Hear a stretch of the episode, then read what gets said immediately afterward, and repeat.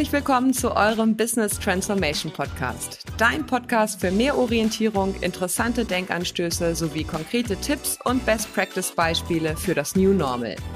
Ich bin es wieder, eure Miriam, und ich freue mich, dass wir euch eine weitere Folge in unserer Staffel Unternehmenstransformation präsentieren können, in der wir uns mit der Frage beschäftigen wollen, ist psychologische Sicherheit förderlich oder hinderlich für die Transformation von Unternehmen in der Digitalisierung? Auch in der heutigen Folge ist Berend Neumann mein Co-Host, Unternehmensentwickler und Experte in den Bereichen Innovation und Transformation dabei. Hallo Berend. Hallo Miriam. Ja, und hallo liebe Leute. Während in Folge zwei haben wir uns über das Thema Homeoffice ausgetauscht. Am Ende der Folge hast du kurz etwas zur grundsätzlichen Bedeutung von Emotionen für unsere Handlungsfähigkeit gesagt. Und wenn mich nicht alles täuscht, ist diese auch für unser heutiges Thema zentral, oder? Ja, auf jeden Fall. Heute wollen wir uns ja mit dem Thema psychologische Sicherheit beschäftigen und man sagt ja schließlich auch, äh, sich sicher fühlen. Ne? Also fühlen. Und nehmen wir das mal als einen ersten Hinweis, dass Emotionen also äh, mit unserem Thema etwas zu tun haben. Wir wollen in dieser Folge darauf schauen, was psychologische Sicherheit überhaupt ist, wovon man sie unterscheiden sollte, wie sie sich auswirkt warum sie für manche Vorhaben so wichtig ist und was getan werden kann, damit sich mehr MitarbeiterInnen auch tatsächlich sicher und gut fühlen. Wenn euch das Thema Unternehmenstransformation interessiert, dann abonniert doch einfach unseren kostenfreien Podcast und hört zum Beispiel auch in die Folgen 1, 2 und 3 rein. Wir würden uns sehr darüber freuen, wenn du am Ball bleibst. Leute, ihr müsst mal aus eurer Komfortzone herauskommen, sonst wird das nichts mit der Veränderung. Das haben wahrscheinlich alle MitarbeiterInnen schon mal gehört und jede Führungskraft hat sich bestimmt schon einmal Gedanken darüber gemacht, wie diese gefürchtete Komfortzone zu vermeiden ist. Komfortzonen scheinen aus Unternehmenssicht erstmal nichts Gutes zu sein. Stimmt. Also die Komfortzone hat einen ausgesprochen schlechten Ruf. Und ja, um nun nicht einfach zu sagen pro Komfortzone oder kontra Komfortzone, ähm, sollten wir ganz getreu dem Motto dieser Staffel auf das Drumherum schauen. Und das will ich jetzt mal versuchen. Amy Edmondson, eine amerikanische Wissenschaftlerin, die sich intensiv mit dem Thema psychologische Sicherheit beschäftigt hat und dazu auch ein Buch veröffentlicht hat, benennt außer der Komfortzone noch drei weitere Zonen. Und die gehen wir jetzt mal durch. Mitarbeiterinnen sind dann in einer Komfortzone, wenn die psychologische Sicherheit hoch ist, gleichzeitig aber keine hohen Anforderungen an sie gestellt werden. Und das ist also ein wirklich bequemer Zustand. Wenn ich den MitarbeiterInnen die psychologische Sicherheit nehme und die Standards aber niedrig sind, dann ist es eigentlich sehr wahrscheinlich, dass sie sich völlig in sich zurückziehen. Und Amy Edmondson nennt das dann die Apathiezone. Da geht also gar nichts mehr. Und häufig steuert dann das Management dagegen, es merkt das und erhöht den Druck, erhöht also die Leistungsstandards. So wie du es eben gesagt hast, jetzt muss aber mal was passieren, jetzt muss mal was getan werden. Und die MitarbeiterInnen wechseln dann aber in die, in die Angstzone, weil der Druck kommt und diese Zone, äh, die Angstzone ist laut Amy Edmondson dann besonders gefährlich, weil das Management glaubt ja, äh, die MitarbeiterInnen jetzt auf die Spur gebracht zu haben. Aber in Wirklichkeit ist die Leistungsbereitschaft dann doch nicht sehr hoch, weil sie von außen aufgezwungen wurde. Und das ist keine sehr motivierende Umgebung und vor allem ist es nichts für die Anforderungen einer VUCA-Welt. Dort kommt es auf sehr hohe Leistung an und vor allem auf die Fähigkeit zum Lernen und zum eigenständigen Handeln, äh, zur, zum selbstverantwortlichen Handeln und zum Miteinander arbeiten. Und Amy Edmondson nennt diese vierte Zone, das ist ein bisschen sperrig, wie ich finde, aber äh, die anderen haben so einfache, prägnante Namen. Und diese vierte Zone nennt sie also die Zone des Lernens und der Bestleistung. Stichwort VUCA. Manche können es wahrscheinlich nicht mehr hören, aber hier kurz zur Erläuterung. Die vier Buchstaben des Akronyms VUCA stehen für vier englische Begriffe, die besonders kennzeichnend für die Welt sein sollen, in der sich Unternehmen heute bewegen. Das V steht für Volatility, also Volatilität oder auf Deutsch Schwankungen oder Unbeständigkeit. U für Uncertainty, also Unsicherheit.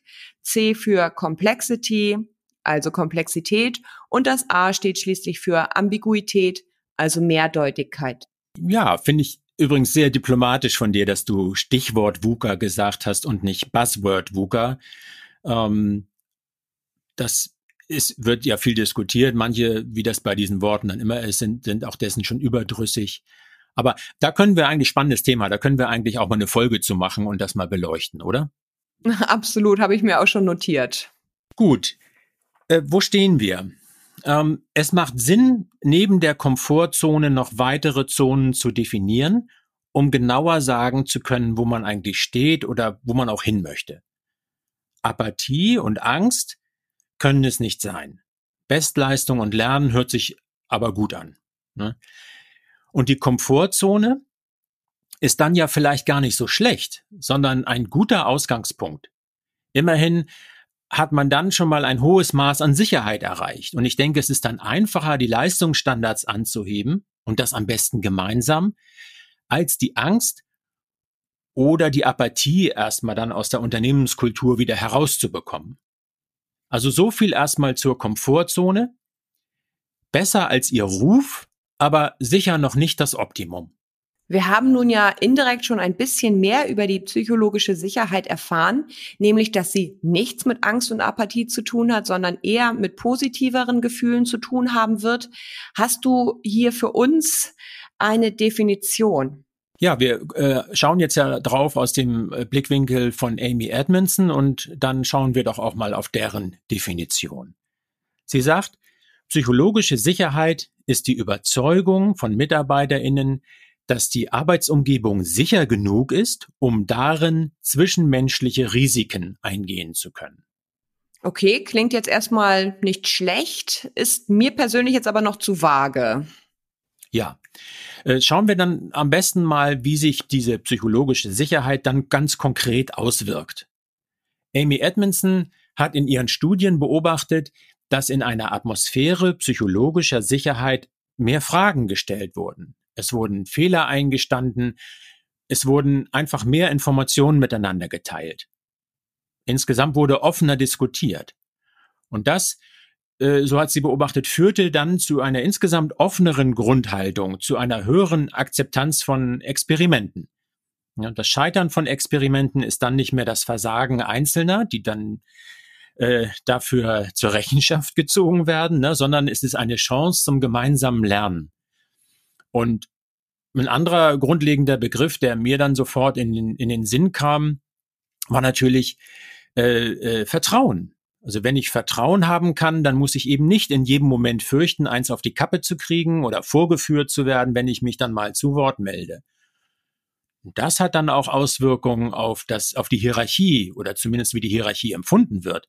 Ne, in einer Vertrauenskultur begegnet man sich dann ja viel mehr auf, auf Augenhöhe und tauscht sich auf, auf Augenhöhe aus.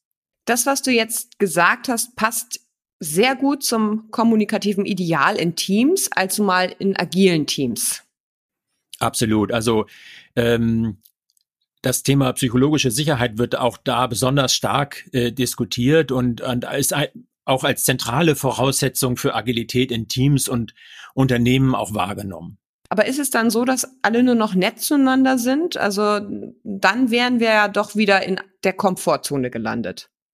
Ja, das, das hört sich erstmal so an. Aber das ist nicht das, was Amy Edmondson sich darunter vorstellt. Ihr ist vor allem diese Offenheit wichtig. Und wie wir alle wissen, das kann ganz schön schwer sein, so, so offen zu sein äh, und andere dabei nicht zu verletzen. Und ne, äh, ähm, das ist schon unter Kolleginnen schwierig. Es ist allzu mal der Chefin gegenüber schwierig aber auch in Diskussionen. Ne? Ähm, das, und das, das kann ich alles ganz gut nachvollziehen. Ich äh, bin so ein bisschen am Schwanken, wie ich diesen Begriff psychologische Sicherheit finden soll. Den finde ich eigentlich so ein bisschen irreführend. Ähm, und besser wäre es meiner Meinung nach, wenn man sagen würde, äh, zu dem Ganzen, äh, es, es, geht um kommunikative Sicherheit und Vertrauen in Teams. Das fände ich also eine bessere äh, Bezeichnung dafür. Und Amy Edmondson was ist so ihr, Ihre Perspektive auf das Ganze? Sie interessiert sich als Wissenschaftlerin für sichtbares Verhalten, das man messen kann. Und deswegen äh, tut sie sich vielleicht schwer mit, mit äh, dieser, diesen, diesen Blick auf den, auf den Menschen und was in dem Menschen passiert, sondern sie, äh, sie beobachtet Gruppen und Teams und was in diesen Gruppen und Teams passiert und was kommunikativ passiert. Und die Wechselwirkungen zwischen den Mitarbeiterinnen, ähm, die psychologisch sicher miteinander kommunizieren und die Auswirkungen, die das auf ihre Produktivität und die Organisation insgesamt hat. Aber jeder und jeder Einzelne muss ja erstmal für sich die erforderlichen Voraussetzungen schaffen, sowie die Kompetenzen, auch wenn das in einer engen Wechselwirkung miteinander steht, was im Team passiert oder etwa der Vorgesetzten gegenüber. Also vielleicht, um beim Begriff zu bleiben, so etwas wie innere Sicherheit? Ja, das äh, ist eine gute Perspektive, die ergänzt das Ganze und das ist auch das Stichwort unter dem ich dann in, in zwei sehr interessanten psychologischen Ansätzen nochmal fündig geworden bin. Das ist zum einen die Polyvagaltheorie von Stephen Porges und zum anderen die Psi-Theorie von Julius Kuhl. Während bevor du das jetzt ausführst, ich kann jetzt schon die Einwände hören. Theorien. Ich will praktische Tipps. Ich bin eher so der pragmatische Typ. Was soll ich denn jetzt mit psychologischen Theorien anfangen? Ja, also die Einwände kenne ich natürlich, aber dem kann man nur entgegenhalten. Ähm, wer, um das nochmal zu sagen, in einer VUCA-Welt überstehen will und darin agil und flexibel handeln will, der sollte, darauf haben wir ja schon auch mehrfach hingewiesen, eigentlich eine neugierige, offene, experimentelle Grundhaltung haben und nicht zu schnell einfach dicht machen. Und wenn Theorien helfen, äh, so etwas wie psychologische Sicherheit in unserem Verständnis zu etwas zu machen, das wir, das wir als Menschen einfach brauchen, um lernen zu können, um kreativ zu sein und mit anderen zusammenzuarbeiten, ja im Grunde überhaupt sozial zu sein, dann finde ich, ist das etwas ausgesprochen Praktisches. Das sehe ich auch so. Stimmt, es ist letztlich ein anderes Menschenbild, das dadurch vermittelt wird. Vielleicht geht es ja darum, den Menschen dann anders kennenzulernen und dann auch in der Praxis anders mit ihm umzugehen. Ja, das hast du wirklich gut auf den Punkt gebracht jetzt. So, wir haben jetzt unseren Beipackzettel verlesen, so nach dem Motto, Vorsicht, das Folgende kann Spuren von Theorie enthalten. Nun kommen wir zu den Inhaltsstoffen. Die Polyvagaltheorie von Stephen Porges beschreibt Reaktionsmuster des, des autonomen Nervensystems. Und das ist etwas, das ist sehr alt, hm, sehr tief in uns drin und prägt unser Verhalten also sehr grundlegend. Und dieses System, das scannt unsere Umgebung ständig auf Gefahren. Und vor dem, äh, vor, vor den Forschungen von, von Stephen Porges hat man gesagt, wenn Gefahr da ist, dann spannen wir uns an und wenn wir uns sicher fühlen, dann entspannen wir uns. Ne? Und Porges hat nun in unserem Nervensystem einen Nerv oder besser gesagt einen Teil eines Nervs, des Vagusnervs, identifiziert, das noch ein drittes Muster neben Spannung und Entspannung ermöglicht. Und er nennt dieses Muster das Social Engagement System. Wir haben also ein System für die Abwendung von Risiken, das uns Kampf- oder Fluchtreaktionen ermöglicht. Dann ist der Stresspegel hoch, starke Gefühle kommen auf, Angst oder Aggressionen etwa, und ist die Gefahr vorbei, dann kommen wir wieder zur Ruhe. Und das ist aber in einem System. Dann gibt es ein zweites System, das alle Funktionen radikal runterfährt, wenn die Gefahr zu groß wird. Also zu groß für, für Kampf und Flucht etwa. Das ist dann so eine Art Todstellreflex. Und da, da kommt mir in den Sinn, wenn wir auf die, die Zonen gucken von Amy Edmondson, das ist vielleicht der Fall, wenn MitarbeiterInnen sich also in der Apathiezone äh, befinden. Und das dritte System schließlich, das ist aktiv, wenn wir uns wirklich sicher fühlen. Und es ermöglicht uns dann, soziale und empathische Beziehungen einzugehen, zu, zu kommunizieren, gemeinsam zu agieren und unsere höheren kognitiven Funktionen zu nutzen, also zu denken und zu lernen. Und wichtig ist nun, dass wir zwischen diesen Zuständen hin und her wechseln können, also je nach Anforderungen, diese Flexibilität haben. Und wenn man da jetzt nochmal drauf schaut, also auf diese drei Systeme, dann ist der Bezug zum Thema psychologische Sicherheit eigentlich doch klar geworden. Ne? Und die, diese psychologische Sicherheit haben wir also bereits eigentlich in unserem autonomen Nervensystem quasi eingebaut. Und das hilft mir zumindest schon mal darin, also jetzt nicht nur einfach eine Mode zu sehen. Ne? Man kann also jetzt mit einem ganz bisschen Theorie also schon sagen, naja, wenn es eine Mode ist, dann ist es eine Mode der Evolution vielleicht und die wandelt nun schon ein paar Jahrmillionen, also erfolgreich über den Laufsteg damit. Na, also ich finde schon, dass sich dieser kleine Ausflug in die Theorie total gelohnt hat. Die Forderung nach psychologischer Sicherheit bekommt dann doch noch mal ein ganz anderes Gewicht, aber du hast auch noch von einer zweiten psychologischen Theorie gesprochen. Ja, das ist die Psi-Theorie von äh, Julius Kuhl. Und während sich also Stephen Porges mit dem Nervensystem befasst, versucht Kuhl in seiner Theorie alle Ebenen, die die Persönlichkeit eines Menschen ausmachen, zu integrieren. Das hört sich jetzt aber dann doch ziemlich komplex an. Ja, das ist es auch. Also, aber man muss ja sagen, der Mensch ist eben auch nicht so einfach. Und MitarbeiterInnen sind es eben dann natürlich auch nicht. Also, dass man auf der einen Seite nur dann etwas Druck ausüben muss und dann erreichen sie schnell und ressourcenoptimiert die Ziele, die man ihnen auf der anderen Seite vorgeschrieben hat. Was sagt Cool denn jetzt zum Thema psychologische Sicherheit? Kannst du das noch mal ein bisschen ausführen? Ja, bei Cool heißt das tatsächlich innere Sicherheit und es ergänzt wirklich gut die psychologische Sicherheit, äh, die Amy Edmondson beschrieben hat. Und Cool siedelt diese innere Sicherheit im Selbst an. Und dieses Selbst ist auf der höchsten Ebene in seinem Modell. Und dieses Selbst ist im Gegensatz zum bloßen Denken stark mit den Gefühlen und dem autonomen Nervensystem vernetzt. Und da haben wir eine Verbindung dann zu der Polyvagaltheorie. Ähm, das Selbst kann sehr viele Informationen und Gefühle auch durchaus widersprüchlicher Art parallel verarbeiten und ist also für komplexere Sachverhalte geschaffen. Und innere Sicherheit ist nun laut Kuhl die Fähigkeit des Selbst, auch bei schwierigen Erfahrungen immer wieder auf die eigenen positiven Kräfte zu vertrauen. Und man, man sagt ja auch Selbstvertrauen. Und diese innere Sicherheit kann sich entwickeln, wenn der Mensch in Beziehungen existiert, die seine Bedürfnisse wahrnehmen und ernst nehmen. Und dann traut sich der Mensch, sein Selbst auch auszudrücken. Also wir würden sagen, authentisch zu kommunizieren. Das wird dann von den anderen wahrgenommen und schafft Vertrauen. Und da sehen wir also, wie die beiden Ansätze sich, sich dann wirklich ergänzen. Die innere Sicherheit ist dann auch die Voraussetzung, also auch bei, auch bei Cool, die Voraussetzung für die Lernfähigkeit. Nur eben auf der Ebene des Selbst. Nur wer innere Sicherheit verspürt, kann Fehler und negative Erfahrungen wirklich verarbeiten und daran wachsen. Sein Stressspiegel, können wir mal mit Hilfe der Polyvagaltheorie nun sagen, geht gar nicht so hoch, dass er also kämpfen oder fliehen muss oder so hoch, dass er gleich völlig erstarrt. Total interessant. Wir haben also auf drei Ebenen Sicherheit als entscheidend für die Lern- und Beziehungsfähigkeit kennengelernt. Auf der Ebene des Nervensystems, des Selbst und auf Ebene des Verhaltens und der Kommunikation in Teams. Das nenne ich doch mal eine überzeugende Begründung für den Nutzen der Sicherheit.